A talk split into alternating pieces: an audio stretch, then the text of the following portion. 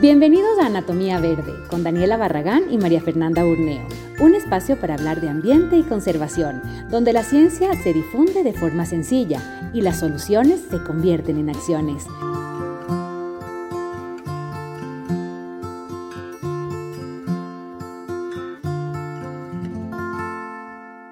Estamos en una nueva entrevista de Anatomía Verde, nuevo mes, porque la anterior estábamos de de vacaciones. Em, así que estoy súper feliz porque esta vez vamos a empezar un poco variado, pero al mismo tiempo tenemos como una idea, ¿no? Que es pasando de todo el tema de cambio climático, que fue como muy general, a un tema mucho más local. Así que antes de hablar, quiero darle la bienvenida a, Marco, Marco Romo, y a la Dani, obviamente a la Dani, que siempre es eh, mi, mi compañera así partner in crime, como dicen los gringos. Gracias, Fer, qué hermoso. Sí, estamos otra vez en una entrevista más. Nosotros siempre así como cruzando los dedos a las seis en punto para que no se nos dañe la, conexión, pero aquí estamos. Quiero darle la bienvenida a Marco Romo por estar con nosotros. Él es ingeniero en gestión ambiental eh, con mención en áreas naturales protegidas y es eh, magister en gestión ambiental en la industria. Hoy día vamos a hablar sobre arbolado urbano. Em, me encanta ese tema y lo hemos tratado de alguna forma en algunas otras entrevistas con la FER de la importancia, más que nada, de, este, de este tema. Así que gracias, Marco, por tu iniciativa. Sé que has escuchado nuestro programa varias veces y, qué chévere que nos hayas escrito también para, para ser parte de este equipo que tratamos siempre con la FER de informar a la gente, de que la gente conozca un poco más, sobre todo también de las acciones que podemos comenzar a hacer como ciudadanos en nuestro medio ambiente. Así que bienvenido, Marco. Muchas gracias, Dani, María Fernanda. Para mí es un gusto estar con ustedes, unas chicas muy guapas, por cierto. Gracias.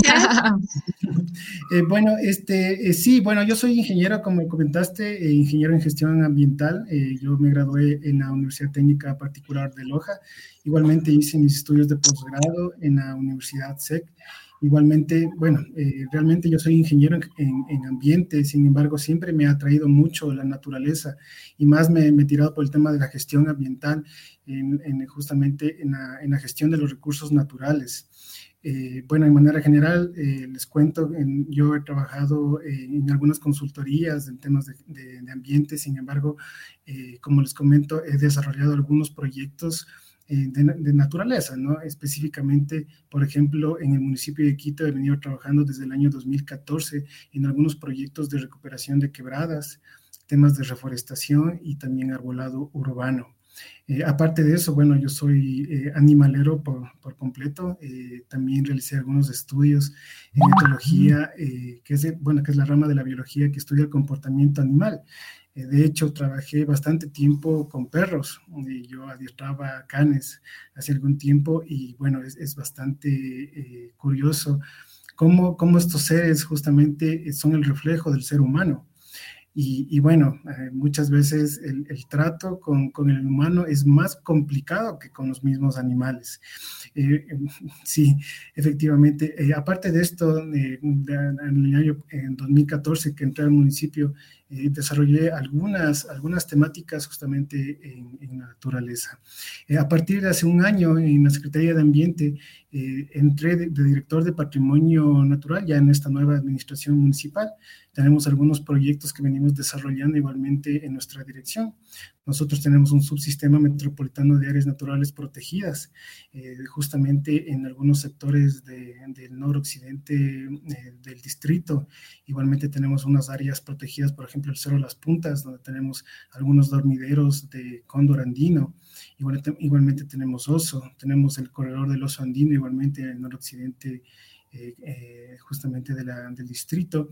Y tenemos una AIER, que es una área de intervención especial y recuperación, Pichincha Tacazo, que es justamente todas estas faldas de, del Pichincha que podemos ver a diario. Eh, cuando nos levantamos en la mañana, salimos a nuestro trabajo, siempre le vemos ahí al Pichincha como fiel testigo de todas nuestras actividades.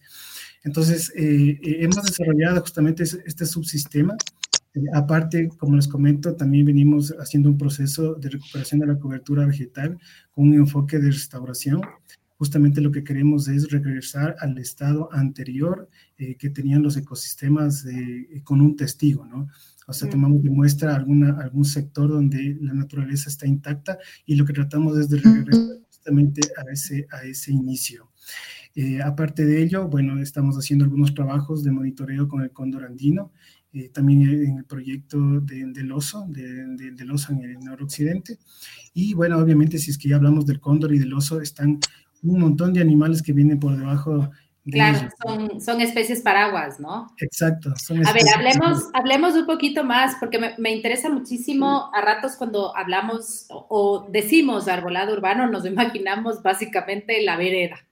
Y mucha gente que nos debe estar viendo debe decir, sí, eso es lo que yo me imaginaba. O sea, me imaginaba que alguien que trabaja en la parte de arbolado o patrimonio, quizás, eh, no sé, te estoy dando así como una idea de lo que cree eh, el quiteño promedio, ¿no es cierto? Eh, y es, es mucho más, es decir, eh, sobre todo en una ciudad como Quito, que está denominada como una de las ciudades, está entre los top más biodiversas de toda Latinoamérica, ¿no? Pero en ese sentido sí me gustaría un poco hacer la relación con lo que veníamos hablando, ¿no? Y es el hecho de eh, las soluciones al, cambio climático eh, y eh, precisamente lo que tú trabajas, que es el patrimonio natural en ciudades como la, la, de Quito y sus alrededores, el distrito como tal, tiene un componente muy fuerte, ¿no es cierto, Marco? Es decir, que finalmente, ¿cómo se conecta a nivel local el tema de la mitigación al cambio climático, soluciones al cambio climático, con la conservación del patrimonio natural en ciudades como las nuestras, sobre todo en Latinoamérica, que son ciudades muy, muy mega, eh, mega diversas, ¿no? Sí, bueno, efectivamente nuestra posición a nivel del mundo, a nivel global, justamente estamos en una zona tórrida donde el sol cae directamente, ¿no? De una manera perpendicular y tenemos una doble radiación. Esto hace que, que, en las ciudades que estamos llenos de cemento y asfalto, esta radiación que viene desde arriba también nos rebote en el piso y ahí es justamente donde entra el arbolado urbano a cumplir una, una función fundamental, no solo de mitigación al cambio climático, sino también como adaptación al mismo. Y les explico, eh, por ejemplo, en el caso, si tú, tú quieres construir una, una, vivienda, ¿no es cierto? Entonces quieres ser más eficiente energéticamente, eh, puedes poner áreas verdes y arbolado en esa construcción. Eso logra justamente bajar la, cantidad de, dióxido de carbono que, estamos generando justamente por, por no ocupar, eh, por ejemplo, un, aire acondicionado.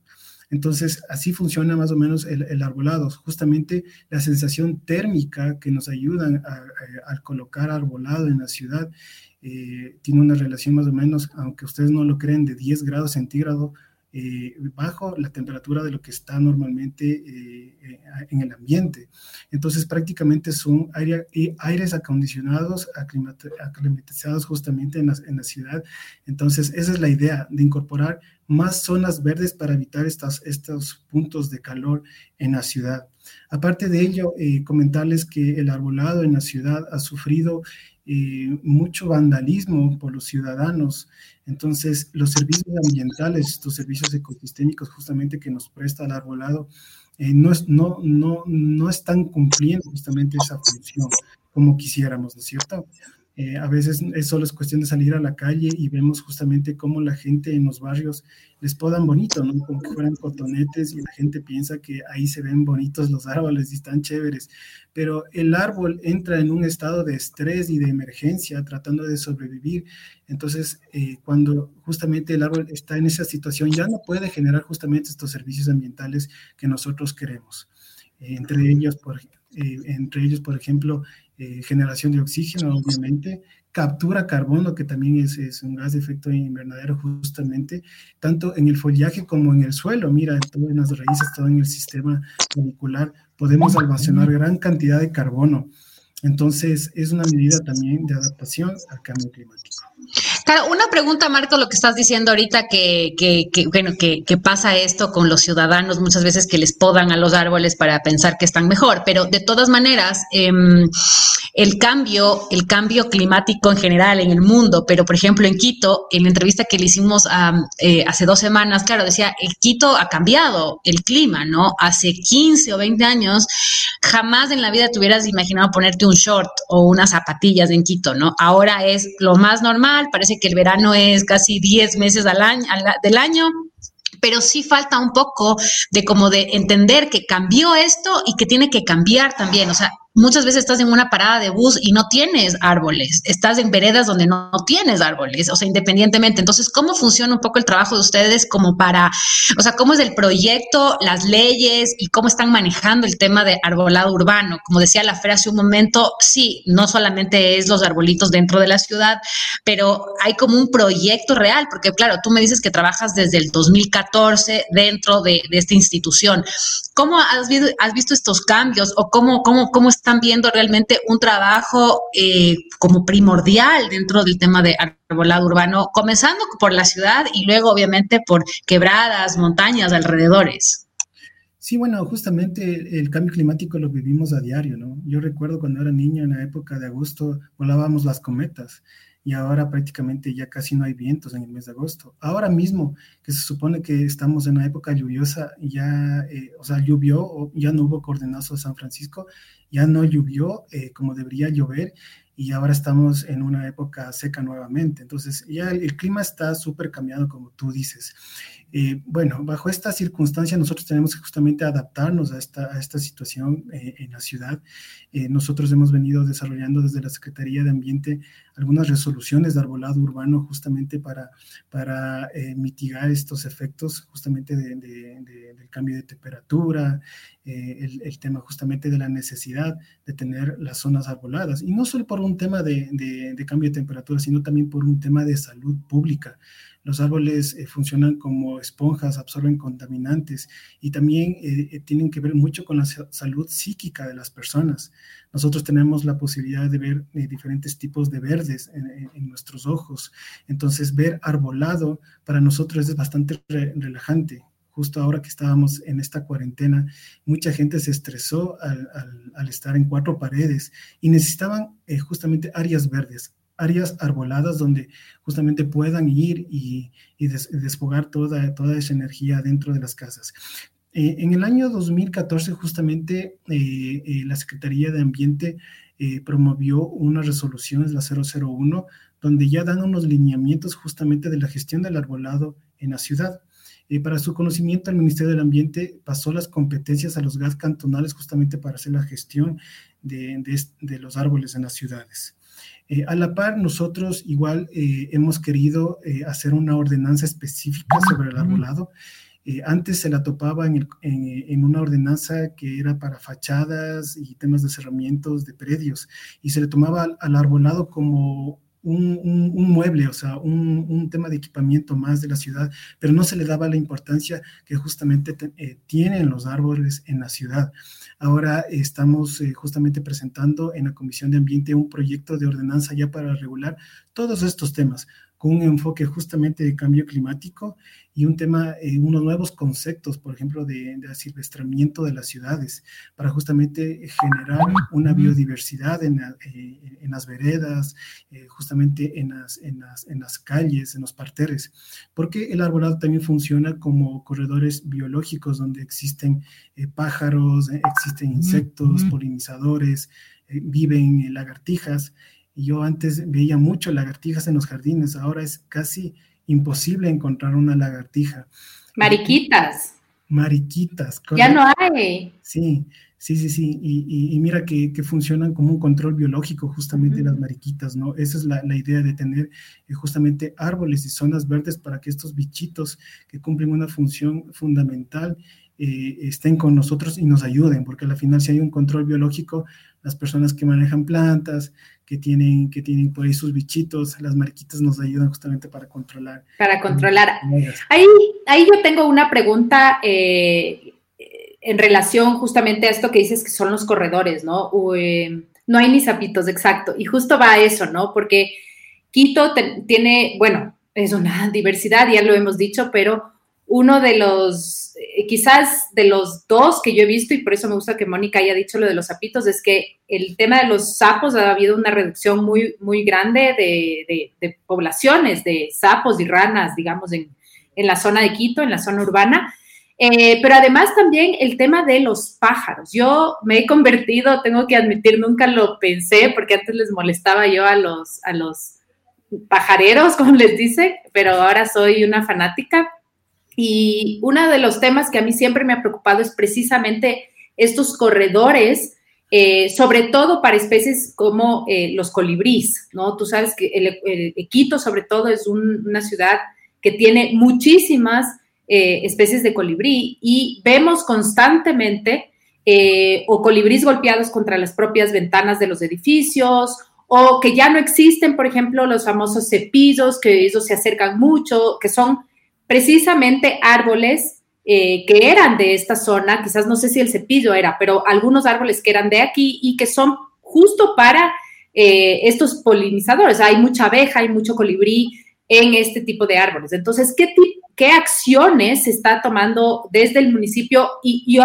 cuando hablo desde el municipio también lo hago con el link a la ciudadanía, ¿no? Porque no puede el uno existir sin el otro. Ahí hay mucho de trabajo en conjunto. Pero ¿qué se puede hacer para levantar de nuevo esa, esa biodiversidad que la estamos viendo quienes de niños precisamente jugábamos con esas mariquitas o, o los sapitos o que veíamos mucho más pájaros en la ciudad. Aquí tengo que hacer un mea culpa justamente de las distancias municipales que por algunos periodos prácticamente han destrozado la arbolada en la ciudad y tengo que así decirlo abiertamente.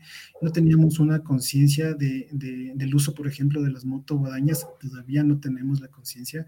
Con las motoguadañas prácticamente estamos destrozando todo, toda la, la, parte verde de humedad del piso, entonces eh, cortamos a ras, entonces eso, eso se pierde mucha humedad y, y bueno, y matamos justamente las lagartijas los zapitos que Mónica nos estaba comentando. Ahora, ahora recuerdo en la escuela eh, era típico que nos mandaban a hacer la disección del sapito, ¿no? Es terrible. en biología, sí. Me acuerdo clarito, qué horror. Mal, súper mal. Entonces, em, ahora, la, eh, por ejemplo, la rana marsupial, que antes era muy común, por ejemplo, en el Parque La Carolina, ahora ya simplemente no se lo encuentra. En las zonas eh, periurbanas, obviamente que sí, pero ya en la ciudad cada vez eh, ya, no, ya, no, ya no existe. Entonces nosotros eh, prácticamente con esta ordenanza eh, lo que queremos justamente es promover esta biodiversidad urbana que tenemos en, Quito. El cepillo no es de aquí. queremos poner plantas nativas justamente adaptadas a los pisos climáticos. ¿Cuáles serían? Voy a interrumpirte ahí justo porque a mí, yo siempre le he preguntado, y esto se me va a reír la Dani porque al esposo de la Dani le he preguntado varias veces, ¿cuál es? Y siempre me dice, ese no es. Yo con toda mi emoción, el arupo, yo juraba que era de aquí. Me dijeron que no, que es del sur del país. Eh, bueno, con todas estas cosas. Entonces, sí me gustaría que nos digas, eh, por ejemplo, para la gente que nos ve, cuáles son realmente árboles que podríamos sembrar. Puede ser en nuestro propio balcón, tenerlos ahí para que puedan ser parte de estos corredores de biodiversidad. Eh, bueno, tenemos el Tocte, por ejemplo, es justamente el barrio de Toctuquio. es, es, el nogal, justamente, ¿no? Es, un árbol de acá. Eh, el arrayán de Quito también es, la famosa mimosa quitensis también, que es un árbol emblemático de la ciudad. Y basta con ir a una quebrada. las quebradas son justamente remanentes de esos bosques andinos que son el testigo que les estaba comentando de lo que teníamos anteriormente en, estos, en estos prados, ¿no? en estas planicies de, Quito. Eh, tenemos yalumanes, tenemos rayanes, eh, tenemos pumamaquis. Bueno, depende mucho también de la, del sector donde nosotros vayamos a poner la, el árbol, porque no todas las especies, por ejemplo, son susceptibles a, a la contaminación. Por ejemplo, el arupo que tú estabas comentando que si bien es cierto desde el del sur del país se adapta bien a nuestro, a nuestro piso, eh, no es muy susceptible a la contaminación, entonces eh, hay muchos árboles de arupo enfermos en la ciudad.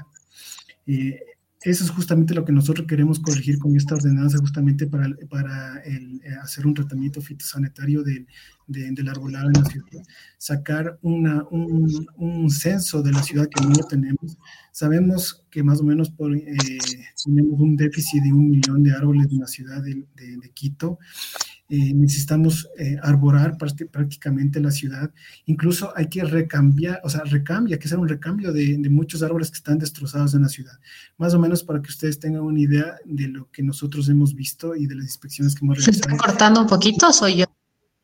Un 60% de la, de la, de la, del arbolado en la ciudad eh, está en malas condiciones y tendríamos que hacer un, un, cambio, ¿no? O sea, poner árboles de, de buena calidad y, y, de buena, y también cantidad.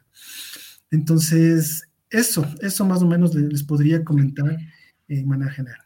Y perdón, Dani, porque de ley mis preguntas, pero como que creo que topó todos los temas que a mí me, me, me, tocan así el corazón. Entonces, tengo dos preguntas y la puedes hacer, son bastante independientes. Una es, eh, en, en, cuando estaba trabajando y en la última etapa, cuando yo estaba trabajando en WWF, eh, hicimos un proyecto muy bonito que lo, lo iniciamos en realidad, que era eh, con las quebradas. Y ahí tuve la oportunidad de conocer, obviamente, gente, científicos como, como Blanca Ríos, eh, con quien trabajamos el tema mm, de una de las quebradas, ajá, de, en la zona de la lucha de los pobres, en el, en el en casi en el sur del, del, de la ciudad, ¿no? Y, uh, y, a mí este tema me impactó muchísimo porque Quito era y, eh, una ciudad de muchas quebradas, ¿no? Y ahora vemos que muchas de esas han sido taponadas precisamente por eh, la extensión de las zonas urbanas, ¿no es cierto? Eh, ¿Cómo funciona el proyecto suyo de quebradas? Quiero entenderle bien, eh, porque me gustaría incluso involucrar, yo soy parte del comité del barrio y me gustaría saber cómo desde los propios barrios podemos empoderarnos de nuevo de ciertas quebradas que justo pasan por ahí y cómo podemos apoyar, ¿no? Ese es, te voy a dejar con esa pregunta, después voy con la otra, porque la otra ya es independiente. Y si la Dani tiene una en el medio, le dejo, porque estoy así como a, lanzándome con todas, pero Sí, sí, chévere. Esa específica. Sabes que el tema de quebradas es, es sumamente apasionante porque es multifactorial y lo que tú dijiste es, es, muy claro. Si es que no hay una corresponsabilidad ciudadana, el municipio, por más proyectos que tenga, no lo va a lograr.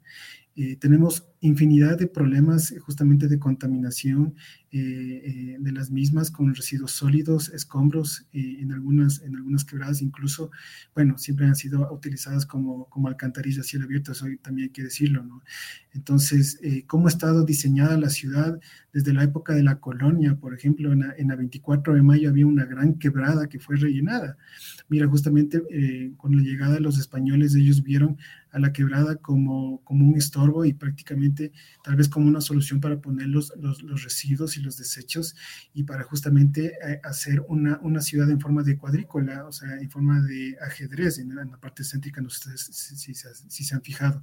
Entonces, la función principal de las quebradas eh, es eh, un desaguadero de aguas lluvias y cumplen una función fundamental, aparte que son remanentes de bosques andinos y, y, y justamente hábitat de, de vida silvestre, eh, funcionan como reguladores y, y justamente de, la temperatura y de servicios ambientales.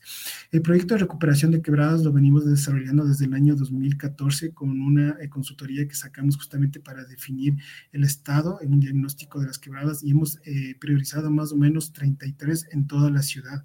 Aproximadamente eh, a lo largo de la ciudad hay 182 eh, quebradas que están más o menos registradas en, en la Secretaría de Ambiente, pero, pero si hablamos de todo el distrito son miles, son miles de quebradas.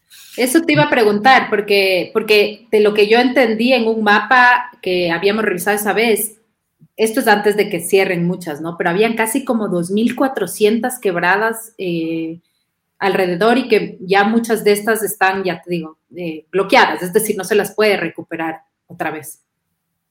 Te quito el...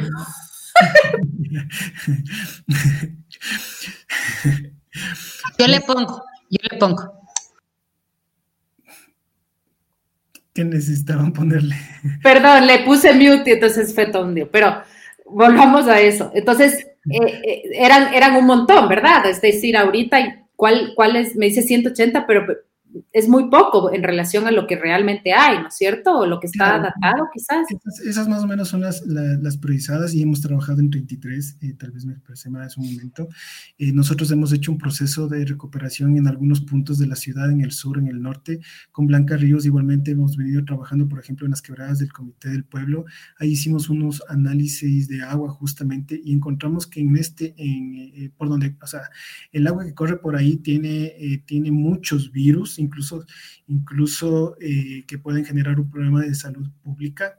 Eh, también se encontró unos macroinvertebrados que son resistentes a, a, esta, gran contaminación que tienen estas aguas. Eh, incluso encontramos que, mm, que en, las quebradas del Comité del Pueblo hay mucha cantidad, por ejemplo, de hidrocarburos por las, por las mecánicas que justamente botan todo, todo el aceite justamente al sistema y esto va a parar justamente más abajo hacia los ríos y bueno, la cuenca del río Esmeraldas y termina en el mar.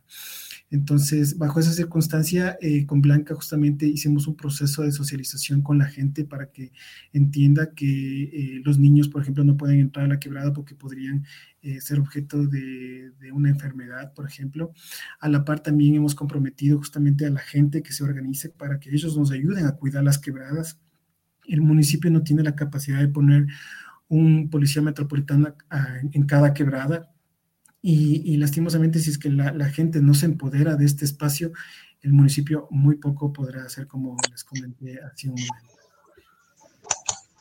Sí, justo Justo, justo te comentaba eso, es que yo he visto acá por donde, bueno, donde yo vivo, en Tumbaco, con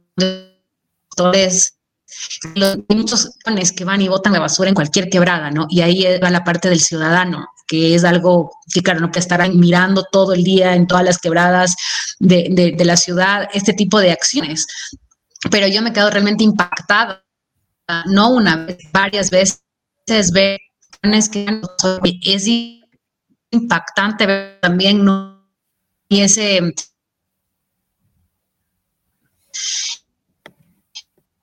esa comunicación a ciudades hay realmente recursos que están destinados a la implementación y conservación de este tipo de arbolado.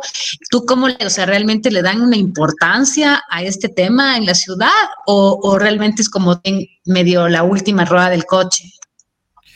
Eh, no te entendí muy bien la pregunta, pero si es que me estabas preguntando de la, de la valoración que tiene la gente hacia las quebradas, hacia el arbolado, eh, tiene muy poca. Eh, la gente no valora justamente a las quebradas, no valora al arbolado.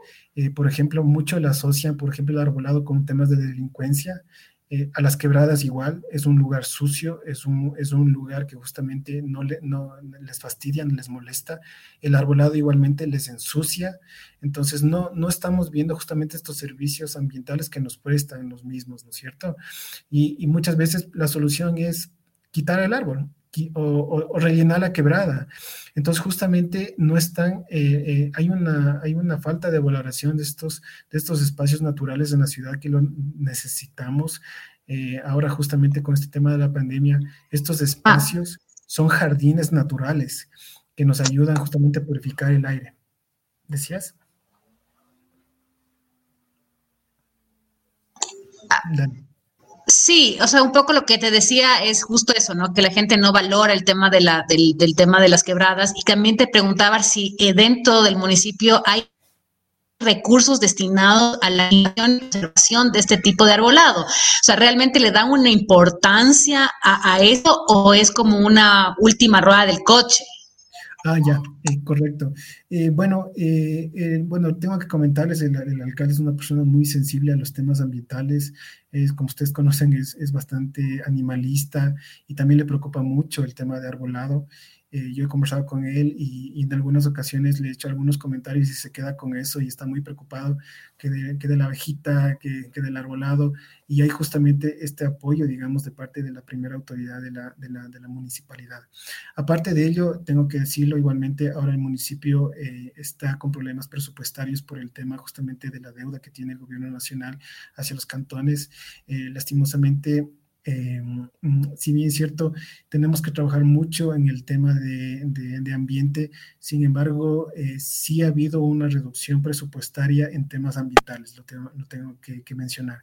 Eh, antes había bastante dinero, pero ahora justamente no, no, no se alcanza y ahí es donde justamente nosotros queremos golpear puertas, ¿no? Justo hoy día tuve eh, algunas entrevistas con algunas empresas, algunos bancos que están interesados en temas de reforestación, que están interesados, por ejemplo, en apadrinar espacios eh, arbolados y, zonas verdes en la ciudad. Y eso a nosotros nos alivia bastante porque el tema del mantenimiento justamente de, las áreas verdes e incorporar nuevo arbolado es muy caro en la ciudad. Para que ustedes tengan una, una idea, eh, colocar un árbol en un parter, hacer el, el alcorque, que es el hoyo, y hacer los filos y poner el árbol con el abono y la mano de obra más o menos cuesta 200 dólares por cada uno.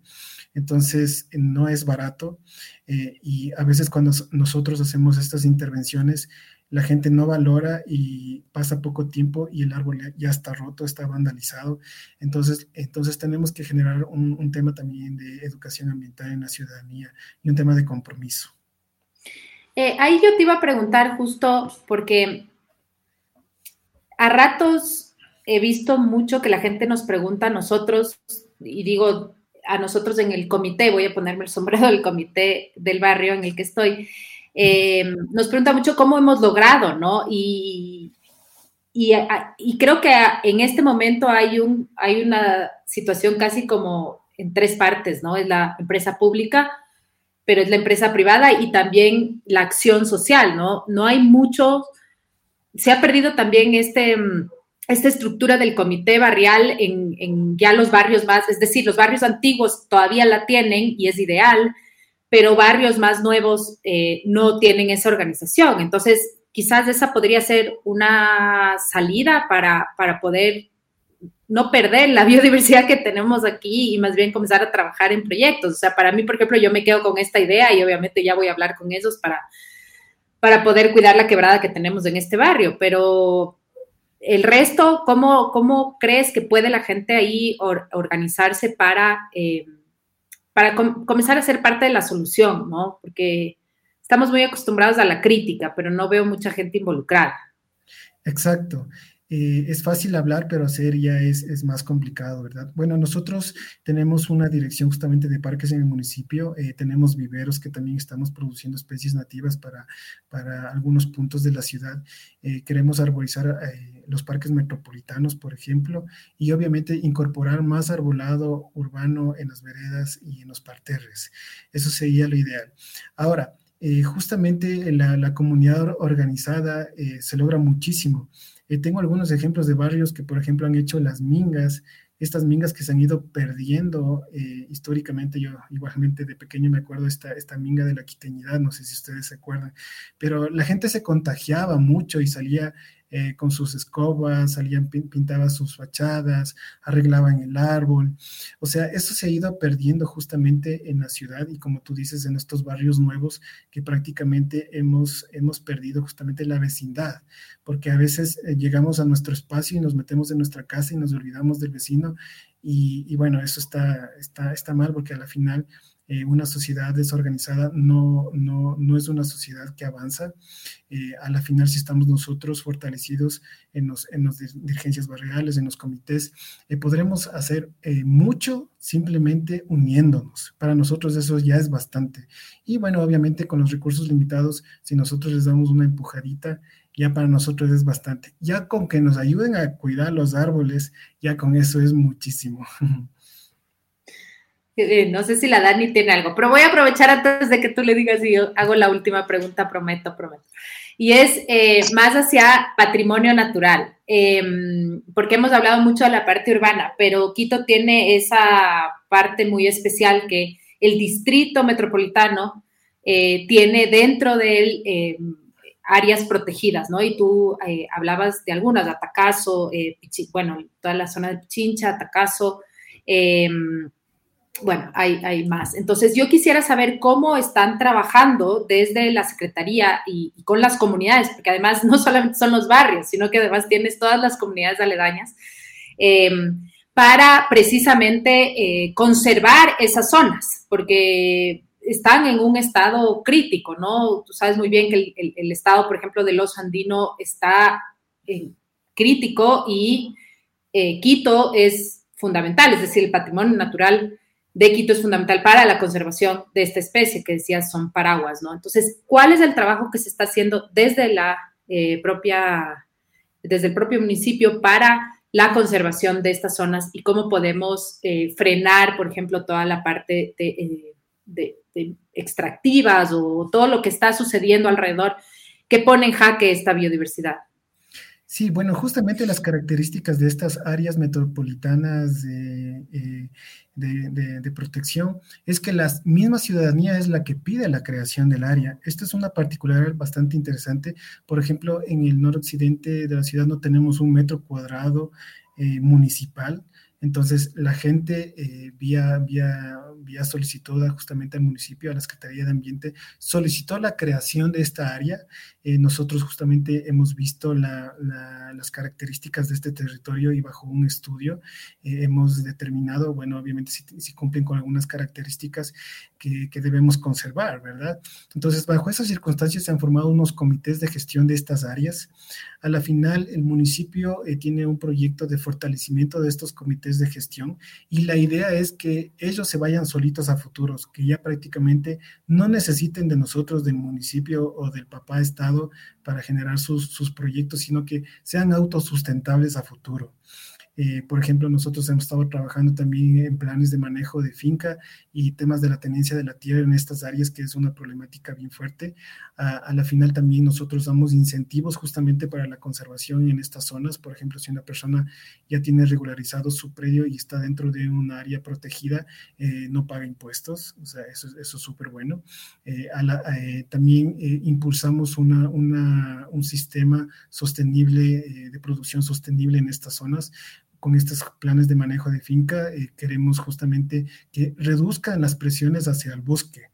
Eh, justamente el agricultor o, si es que el ganadero sigue haciendo este tema eh, expansionista de, seguir creciendo con sus, con sus pastizales, con sus zonas de, ganado, eh, estamos perdiendo bosques a diario. Y lo que queremos justamente es demostrar que existen nuevas tecnologías y nuevos métodos para que ellos se vayan adaptando a nuevas situaciones donde incluso los resultados productivos van a ser mejores. Entonces, eh, eso es más o menos lo que les podría yo comentar a, a, rasgos el, el, tema de la gestión de, estos, de estas áreas protegidas. Interesante, Marco. Realmente es, es, es, valioso, ¿no? Y, es necesaria tener como una conciencia, eh, no solamente de la propia administración, sino también como sociedad, eh, de lo importante que, que es tener eh, eh árboles respectivamente, una condición de vida, una condición de vida, perdón, que es un beneficio para toda una sociedad. Entonces, a mí sí me gustaría que nos cuentes tal vez un poquito nosotros como sociedad civil, o sea, ¿qué debemos tomar en cuenta como ciudadanos para apoyar de alguna manera todas estas propuestas que de alguna u otra forma tiene el municipio. Y como tú decías ah, en hace, un ratito, también falta mucho el tema de comunicación al ciudadano, ¿no? Porque como decía la Fer al principio de la entrevista, hay gente que cree que el arbolado simplemente son las veredas y los parques internos de la ciudad y nada más. Entonces yo sí creo que, que quizás faltaría un poco de eso, pero Cuéntanos también que desde nuestro lugar como ciudadanos, ¿qué, cuál es nuestra función? ¿Qué podríamos hacer también, no? Bueno, eh, la corresponsabilidad ciudadana es vital en todos estos procesos en temas de arbolado urbano, eh, ya simplemente con comprometernos nosotros con cuidar el árbol que está enfrente de nuestra casa para nosotros es muchísimo. Eh, yo no sé, por ejemplo, ahora les pregunto a las dos, ya que me han hecho tantas preguntas, si ustedes tienen arbolado en su vereda. ¿Tienen? Sí, sí bueno, yo vivo, yo vivo acá arriba en el Hilaló, entonces sí, estoy rodeada de árboles, más bien. Bueno, pero en Hilaló tenemos muchos problemas también. Tenemos problemas de tenencia de la tierra, sí, tenemos de contaminación, tenemos incendios forestales que perdemos mucha... Y avance de todo lo que son proyectos también de vivienda, ¿no? Eso es tenaz eh, con el Hilaló. Tremendo. Tremendo. Entonces, mira, en el Hilaló justamente que esto es un lugar emblemático y energético para, para la ciudad, justamente que, divide estos dos valles, ¿no es cierto?, de los Chillos y Tumbaco, eh, tenemos grandes, grandes, grandes presiones justamente como, como dice la FRE, ¿no es cierto? Eh, tenemos el crecimiento inmobiliario que, justamente eh, causa presión a, los, a, los, a, las quebradas, a, justamente a las, áreas, a las áreas naturales que tenemos en este gran patrimonio que se llama Hilaló. Nosotros como Secretaría igualmente estamos en un proceso eh, a futuro de ver la posibilidad de crear una, una, área de intervención especial y recuperación en el Cerro Hilaló, bueno, en el volcán Hilaló. Entonces, eso depende también mucho de la gente y ahí viene la corresponsabilidad igualmente de que lo que me preguntabas, ¿no? O sea, cómo la gente se involucra y qué es lo que ustedes quieren, ustedes que viven en Hilaló, qué quieren, cómo le ven a Hilaló, cómo lo quisieran ver a futuro. Entonces, depende mucho de la ciudadanía. Si ustedes no lo desean, simplemente ni para qué meternos, o sea, ni para qué declarar una área. Igualmente en el tema de arbolado es igual. O sea, si una persona que se le pone un árbol enfrente de su casa no lo quiere, no quiere cuidarlo, entonces muy probablemente ese árbol no va a tener futuro. ¿Me explico? Ahora lo revés. Hay mucha gente que sí desea y somos la mayoría. Entonces es la gente justamente que tiene esa energía como ustedes, ¿no? que tiene una vibra súper buena. Entonces queremos proteger el arbolado. Entonces si me ponen, yo tengo un árbol al frente de mi casa y no ha llovido, ¿por qué no darle un poco de, alimento, ponerle abono, eh, ponerle agua? Entonces con eso ya, ya, ya, hicimos bastantísimo. Y si es que no tenemos arbolado en, en nuestra vereda, pidamos al municipio. Entonces, tenemos los mecanismos. Muchas veces nosotros para incorporar arbolado tenemos que hacer un proceso de socialización con la gente. Y la gente lo que dice es, no queremos. Es increíble. Eh, me pasó hace un poco tiempo, pusimos unos cuatro árboles en un parque en Ajipijapa y no pasaron ni ocho días y los rompieron.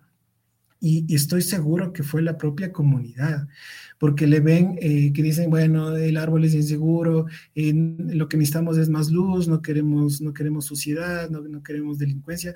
Entonces, no están viendo justamente esos servicios sanitarios que nos presta eh, nuestro amigo el árbol, ¿no?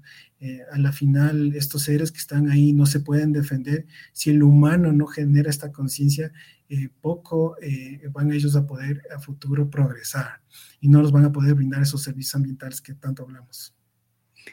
Ahí yo tengo una pregunta porque tú sabes que para la densidad de Quito muchos eh, vivimos, y me incluyo, en departamento. Y siempre, digamos, nos han preguntado mucho, no sé si tanto la Dani, pero en diferentes ocasiones nos han preguntado, ok, pero si vivo en departamento, ¿Cómo puedo aportar? ¿Cómo puedo hacer, por ejemplo, lo que hablábamos, cómo puedo eh, sembrar o tener especies que atraigan a polinizadores? Porque sabemos que eso es uno de los temas importantes para poder incluso mantener la, biodiversidad en la ciudad. ¿Qué, ¿Qué recomendación nos darías? O sea, por ejemplo, a mí me encantaría tener algo que pueda tenerlo ahí, ¿me entiendes? Afuera o colgado en alguna parte qué tipo de, plantas, que no sean necesariamente unos árboles, porque va a ser más complicado para un departamento, em, podemos poner a disposición de estas eh, especies y de polinizadores y de todos estos bichitos que les decimos que son tan, tan importantes precisamente para, eh, para este ecosistema, ¿no? Bueno, eh, sí existen plantas que justamente son de adentro, que les llamamos, ¿no es cierto?, que, son para departamento o para, casas que, son en ambientes donde no dan mucho sol.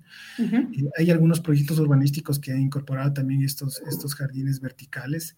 También tenemos estas terrazas verdes que, justamente lo que promueven es eh, menorar justamente este impacto de las olas de calor y, ser más eficientes en el tema energético, como les comentaba, el tema del cambio climático, y con estos eh, eh, edificios ecoeficientes justamente para, para tener estas zonas verdes dentro del edificio. Entonces, con eso ya ayudaríamos bastante a todos los bichitos que andan volando por ahí. Independientemente de eso, eh, tú, tú, podrías, incluso si es que quisieras, eh, solicitar al municipio apadrinar un espacio, de apadrinar un espacio de una vereda o un parterre y decir, bueno, yo voy a cuidar y este es mi compromiso. Entonces, hay esa posibilidad y algunas empresas que han apadrinado algunos, algunos parques, algunos parterres, y bueno, ellos ponen su publicidad y nosotros obviamente ganamos porque ya no tenemos que invertir en el mantenimiento de ese espacio. Cualquier persona natural lo puede hacer igualmente. Eh, con mucho gusto es en, en, la EMOP que tienen que solicitar este apadrinamiento para que ustedes tengan acceso a adoptar un árbol. Entonces ahí le pones tu nombre. Sí, eso hicimos en el barrio y mucha gente le lo adoptó, adoptó su propio árbol al frente en la vereda y obviamente les ves que están regando ahí y todo y los tienen bastante bonitos. Sí, y bueno, y también eh, motivarles también para que visiten la página web de la Secretaría. Hay, hay una pestañita que dice Arbolado Urbano, donde están justamente todas las guías de plantación y mantenimiento mm. de, los árboles en la ciudad. Eh, pueden ustedes acceder y ahí tienen toda la información respecto al tema de mantenimientos, cómo plantar correctamente un árbol, los temas justamente de lo que necesita el árbol para poder sobrevivir a futuro. Buenísimo. Y te voy a hacer una última pregunta. Una última pregunta. La Dani va a caer encima. Está no, no, no, me parece súper interesante. Porque se pueden hacer cosas buenas. que pueden hacer cosas muy buenas. Pero hay un tema que a mí me preocupa muchísimo, Marco. Y es el tema, eh, precisamente, el de los eh, perros y gatos asilvestrados, que les llaman, ¿no es cierto? Es una problemática que yo sé que eh, un poco se ha ido de las manos. Hay estudios de la de W, me voy a equivocar, no sé si es CS, siempre me equivoco y me corrigen por ahí, WCC, eh, justo sobre la cantidad de eh, perros asilvestrados que se están encontrando justamente en los páramos, más de, esos calculan que son más de 50 mil perros que están en los páramos botados ahí, que obviamente son ya un problema eh, para la biodiversidad. ¿Qué es lo que podemos hacer desde eh, la propia Secretaría? Y te digo a ti porque obviamente es patrimonio, es decir, el hecho de que tengamos esta invasión de perros asilvestrados y para la gente que nos está escuchando y que no sabe, son perros abandonados que se han hecho su, manada, ¿no? Y viven en, zonas de, de, páramos o zonas afuera que, digamos, eh, que son zonas de conservación además. Correcto. ¿Qué, ¿Qué, se está haciendo y qué podemos hacer nosotros para empujar? Porque sería bueno que haya una ordenanza para manejar esto, eh, para, que se, para que pare, porque ya es un tema que se ha ido de las manos. La gente no está cuidando quizás a sus animales o no sé, tú, tú, tú sabrás mucho más porque veo que sí, han, sí es un tema que lo están discutiendo dentro del municipio. Sí, y más que discutiendo, también trabajando, porque ahora estamos haciendo justamente un monitoreo del, conflicto eh, fauna silvestre humano, donde hemos justamente detectado que el perro eh, es, un, es un gran problema justamente eh, para la biodiversidad. El perro tiene unas características únicas, tiene un poder de adaptación increíble, al perro no le gana a nadie, no le gana el oso, no le gana el cóndor, compiten por la carroña, en, las, cámaras trampas que hemos instalado hemos visto pumas, hemos visto diferentes tipos de animales y también hemos visto mucho perro, mucho perro. Entonces, eh, ellos prácticamente están desplazando a otros animales, eh, justamente en su, nicho ecológico, y, son una gran competencia. Ahora, eh, nosotros como municipio de Quito estamos trabajando justamente con la Secretaría de Salud. Ellos tienen un, un programa justamente que se llama Urbanimal, donde estamos haciendo un tema de esterilización para más o menos controlar las poblaciones. Cuando los perros ya son prácticamente eh, eh, asilvestrados y, no tienen dueño, ahí se genera un gran problema porque justamente no tenemos la capacidad de, poder controlar estas poblaciones caninas en, zonas sensibles. Y, bueno, ahí tendríamos que justamente generar una política, eh, eh, no solo en Quito, sino a nivel del Ecuador, porque este problema está en, todo el Sistema Nacional de Áreas Protegidas. Entonces, es, un tema bastante sensible también porque hay, mucha gente, no lo quiero decir así tan, tan directo, pero pero si es que me ponen a escoger entre un puma, un oso, a un perro, yo voy por el puma siempre. Entonces, eh, hay, que, hay que pensarlo bien, cómo, cómo vamos eh, como, eh, como municipio y como leyes ecuatorianas, cómo vamos a regular, regularizar este problema que es a nivel nacional. Y que es además generado por la población, porque ahí sí la culpa toda es de la gente que no cuida. Entonces, tú no lo vas a decir, pero yo sí lo voy a decir. Creo que hay que tomar un poquito más de control sobre eso, nos duela o, no nos duela, pero 50 mil perros en, zonas protegidas es, totalmente fuera de foco y no creo que sea algo que se tenga que mantener, ¿no? Em,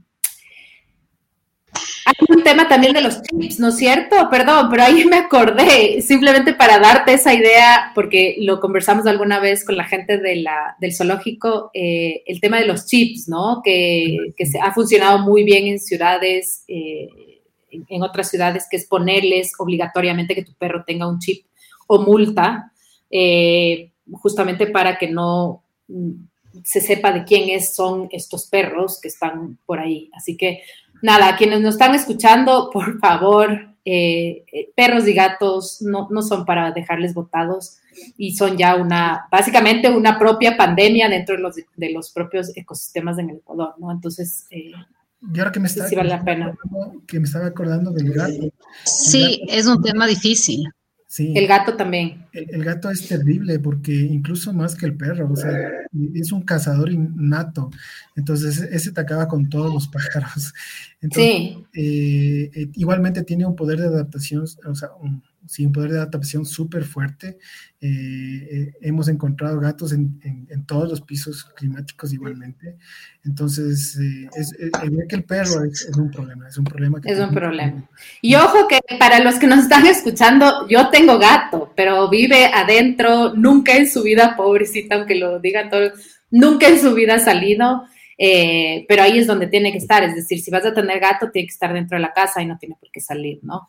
Em, para que no te traiga premios, porque muchas veces los gatos traen premios. Es, normal, es decir, tú no puedes cambiar la naturaleza de, los animalitos, ¿me entiendes? Es, muy normal. Lo mismo que el perro se, eh, haga manadas y sea silvestre, es muy normal. El tema que no es normal es que estemos abandonando estos animales y que, que no tomemos control eh, de este tema, ¿no? Pero bueno, esa es, otra más. Sí tenemos una entrevista, les vamos a dejar ahí porque hicimos justo una entrevista a...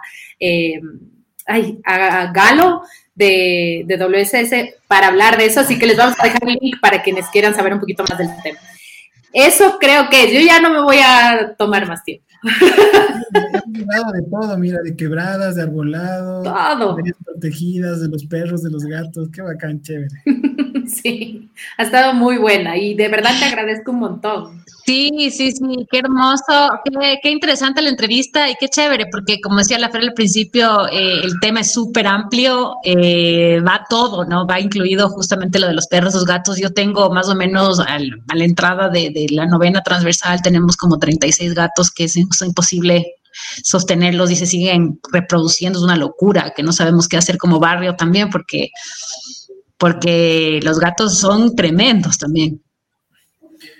Sí, eh, bueno, nosotros como municipio hemos hecho eh, visitas a, bastantes lugares y exigimos justamente al propietario que su mascota esté esterilizada. Eso, eso está bajo ordenanza.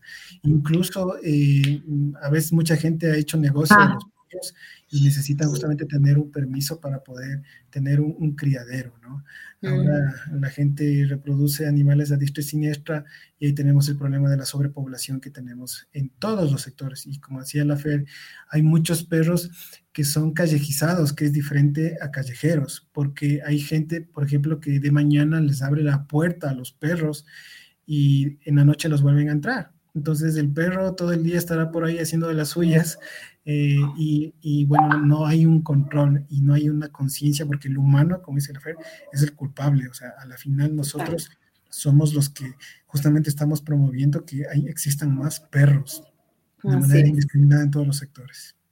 Bueno, está claro con esta entrevista que tenemos muchísimo trabajo que hacer desde la propia ciudadanía. Eh, yo soy una fiel creyente de que tenemos mucho poder y que nos negamos a usarlo. Eh, y, más bien porque yo diría más por confort. Así que eh, todo lo que has hablado, eh, Marco, al final del día tiene una relación con nuestras acciones.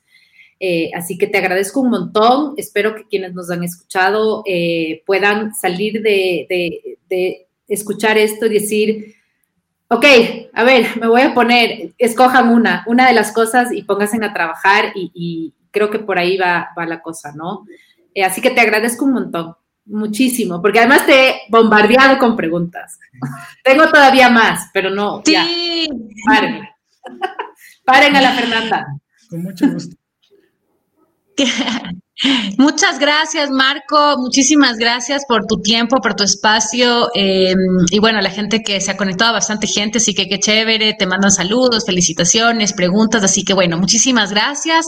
Y nada, nuestra entrevista queda grabada para que otra gente pueda escucharla. Se va al podcast de Anatomía Verde también en las diferentes plataformas. Así que bueno, muchísimas gracias por tu tiempo.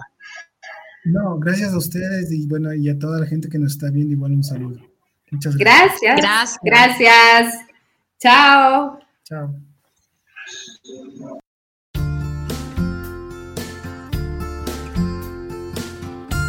Gracias por ser parte de un episodio más de Anatomía Verde. Si te gustó esta entrevista, no te olvides dejarnos tus comentarios y recuerda seguirnos en Facebook y también en YouTube como Anatomía Verde.